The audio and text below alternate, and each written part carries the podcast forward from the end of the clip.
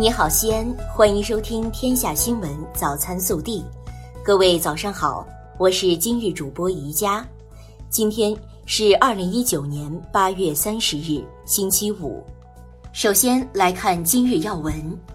庆祝中华人民共和国成立七十周年大会十月一日举行，天安门广场将举行阅兵式和群众游行，习近平将发表重要讲话。国家主席习近平二十九日晚在北京会见菲律宾总统杜特尔特，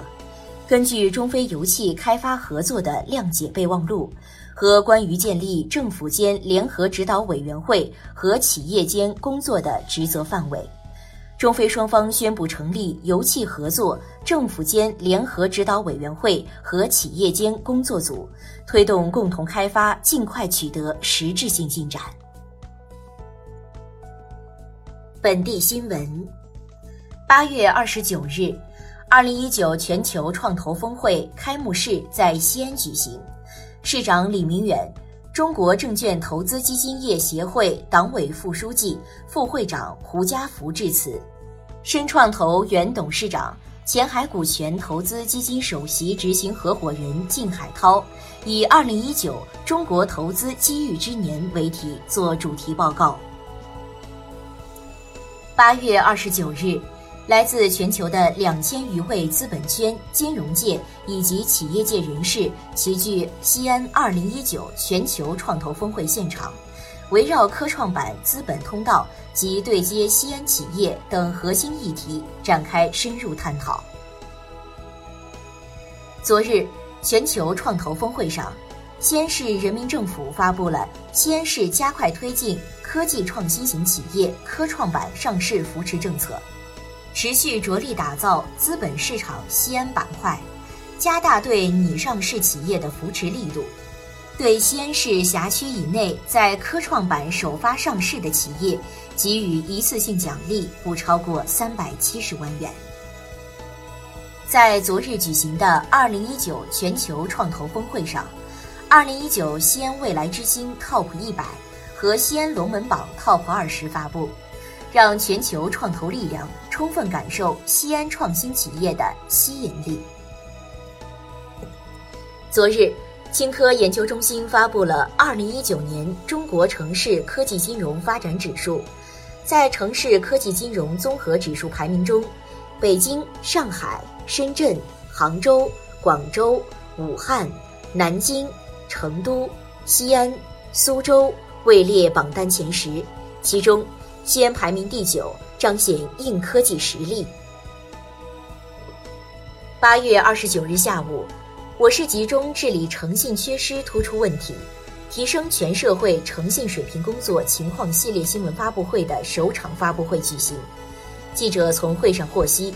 我市将建立覆盖各领域的信用信息网络。全市五十一个市级部门、七百八十三个县级部门接入信用平台。九月一日起，全市道路公共停车泊位将实施智慧停车自主缴费全新收费模式。二十九日，记者从市教育局获悉，二零一九年长安区共谋划实施二十四个新建、改扩建项目。新增学位九千五百二十个。二零一九年，阎良区新建改扩建学校项目共五个，全部建成后可提供学位两千七百个。昨日，记者从省教育厅获悉，陕西省中小学生减负实施方案出炉，明确义务教育阶段学校严禁以任何名义设立重点班、快慢班、实验班。小学一二年级不布置书面家庭作业，三至六年级家庭作业不超过六十分钟。暖新闻：八月二十二日，在西安北郊，一名中年男子手腕不慎被切割机切伤，动脉血管断裂，鲜血直喷。驾驶陕 AT 幺四二零出租车的朱伟军正好看到后，一路开双闪闯红灯。紧急将该男子送到医院急救，不仅放弃营运陪护五个多小时，还婉拒了车费。国内新闻，中国国防部新闻发言人任国强二十九日表示，二十二年来，解放军驻港部队始终是国家主权、安全和人民利益的坚定捍卫者，始终是一国两制的坚定捍卫者，始终是香港长期繁荣稳定的坚定捍卫者。商务部新闻发言人高峰八月二十九日在例行新闻发布会上表示。中方坚决反对贸易战升级，愿以冷静的态度，通过磋商与合作解决问题。在二十九日召开的例行记者会上，香港警方表示，近期有超过一千名警员信息被不当公开，威胁到警员和家人安全。警方严厉谴责威胁恐吓警员及其家人的行为，也一定会严肃跟进这些案例。近日，有民众关心住房公积金贷款利率会否调整。对此，中央国家机关住房资金管理中心在微信公众号二十九日刊文称，公积金个人住房贷款利率政策暂不调整。二十九日上午，教育部对外发布，中国政务服务平台已推出包括国家公派留学派出服务。国境外学历、学位认证等留学生多项服务一网通办。八月二十九日，交通运输部举行例行发布会，对近期有关媒体报道九月一日起摩托车就可以通行高速公路的消息表示这是个误读。交通运输部新闻发言人孙文健表示，从明年一月一日起，全国高速公路省界站撤销后。是否允许摩托车上高速？目前有关部门正在研究。日前，